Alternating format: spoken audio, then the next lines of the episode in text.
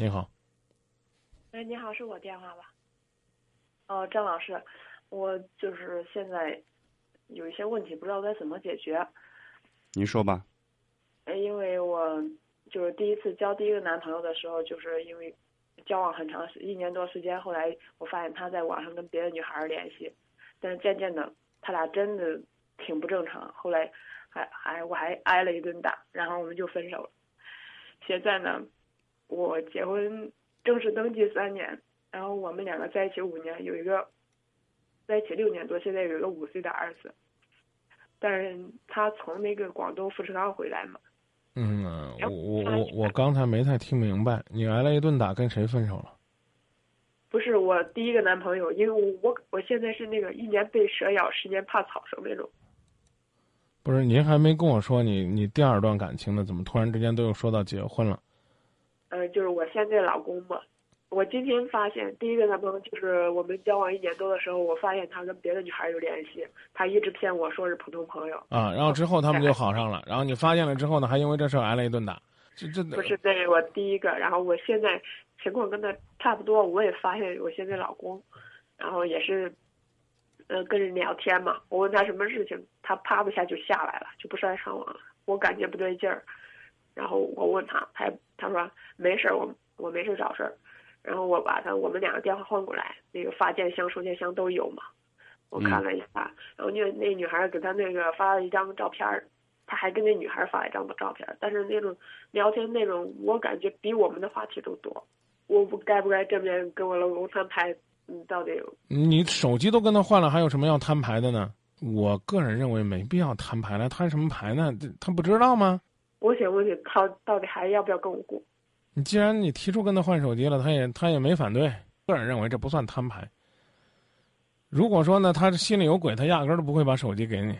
他可能还觉得这事坦荡荡的，对吧？你明天就跟他说，你看到这里边信息了。他说我没事找事儿。你已经跟他说了，他说你没事找事儿，你还要再问我要不要跟他摊牌？我我跟我就跟他说，我不会跟那女孩打电话，也不会防止他任何东西，但是交要看他自觉。他没搭理我，我就是想知道他跟他有没有什么什么关系。那你问他吧，你说什么人家都不搭理你，你非要问人家有没有什么关系？有什么关系？平时平时我们两个感情挺好的。他跟你说朋友关系，你能接受吗？因是我那男朋友的原因，我现在我我真的好怕。你你怕是应该的，谁遇到这事都怕，所以我我才特别的要问你，你要怎么摊牌？我就我就怕你的处理问题不够理智。你觉得他们聊的话题挺好的，聊的比你们还多，你在此之前关心过你的老公吗？你是不是把你更多的精力就放在家庭和孩子身上呢？你老公的手机都能上网，你最简单的办法是去买一个能上网的手机。你不沟通，自有人跟他沟通。现在的现实状况就是这样。发现苗头了，该怎么做？当然了，打压是一种方法，但是你得有绝对胜利的把握，有这个足够的压力，你才能够去打压。如果你没有，那就不如呢以柔克刚，这是一个最简单的道理。所以我不支持你所谓的摊牌，我也没听出来你在摊牌这方面有什么自己的考虑和设计。但是我现在还是怕跟第一次那个感情一样，我相信他，然后最后还是那个结局。我来问问你，你不相信他能如何？在这个问题上。这个所谓的受伤害方一定是弱势的。我在这儿，我在这儿要多，我在这儿要多啰嗦一句：父母不祝福的婚姻呢，最好呢是慎重的多看看，因为毕竟呢，父母呢吃的盐呢比咱吃的饭多，过的桥比咱走的路多。不听老人言，吃亏在眼前，这话呢，他还真是有几分道理。这事儿呢，就放在这儿吧。如果当初呢是你的父母看出来这货人品不行。那你今天才算是打掉牙咽到自己肚子里边了，啊！如果你不离，你能做的只能是信任他，因为不信任他，就这么凑合着，大家你猜我，我猜你，你恨我，我恨你，比离了更痛苦。这道理你同意吗？我们就假设这个女孩子压根儿呢和他不是暧昧，只是呢说刚刚有苗头，那怎么办呢？依然是这，告诉他。我很伤心，但我既往不咎。我要看将来，我期待幸福。我要多交流，我要霸占我的老公，构筑一个防线，让那些外边的蚊子啊、苍蝇啊、臭虫啊进不来。你的窗户要打开，让你老公能够呢接触到外面多彩的世界。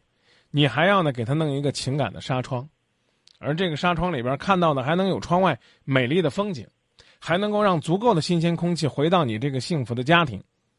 这其实挺难的，所以我们才说婚姻需要保鲜，婚姻需要经营。你你不信任他，那就是在猜疑当中、痛苦当中、折磨当中过日子，还不如离了呢。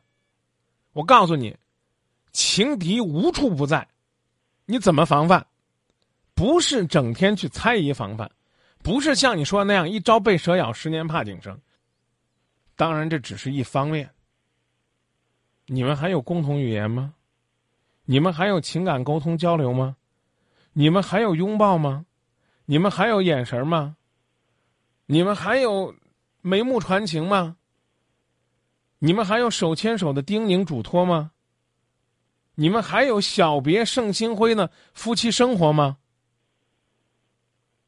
如果我说这些都快没有了，有没有这个情敌？你俩的感情都是在没落。当然有这个情敌呢，没落的更快一些，啊，伤心的程度更深一些。记住，我不是替小三儿开脱。夫妻之间的感情，究竟是热情如火，还是冷淡如冰？不能都怪小三儿。小三儿呢，就是从外边，插到你胳肢窝里边那个温度计。帮你们量量，你们夫妻之间到底有多冷？要是冷不透了呢，小三儿那温度计插不进来，知道吧？你们的感情本身就有问题了。常言说叫插足别人的家庭，插足别人的家庭。如果你们两个人是紧紧的拥抱在一起，他咋能插得进来呢？你们两个人心里的距离越来越远，中间别说插个足了，插个人都没问题。那才容易出问题呢。这道理你明白吗？明白。所以，可能是时间久了，把那个重心都放在孩子和那个家庭生活上。孩子也是个小第三者，真的，就这么说吧。我们好不容易走到了一起，珍惜现在所有的一切。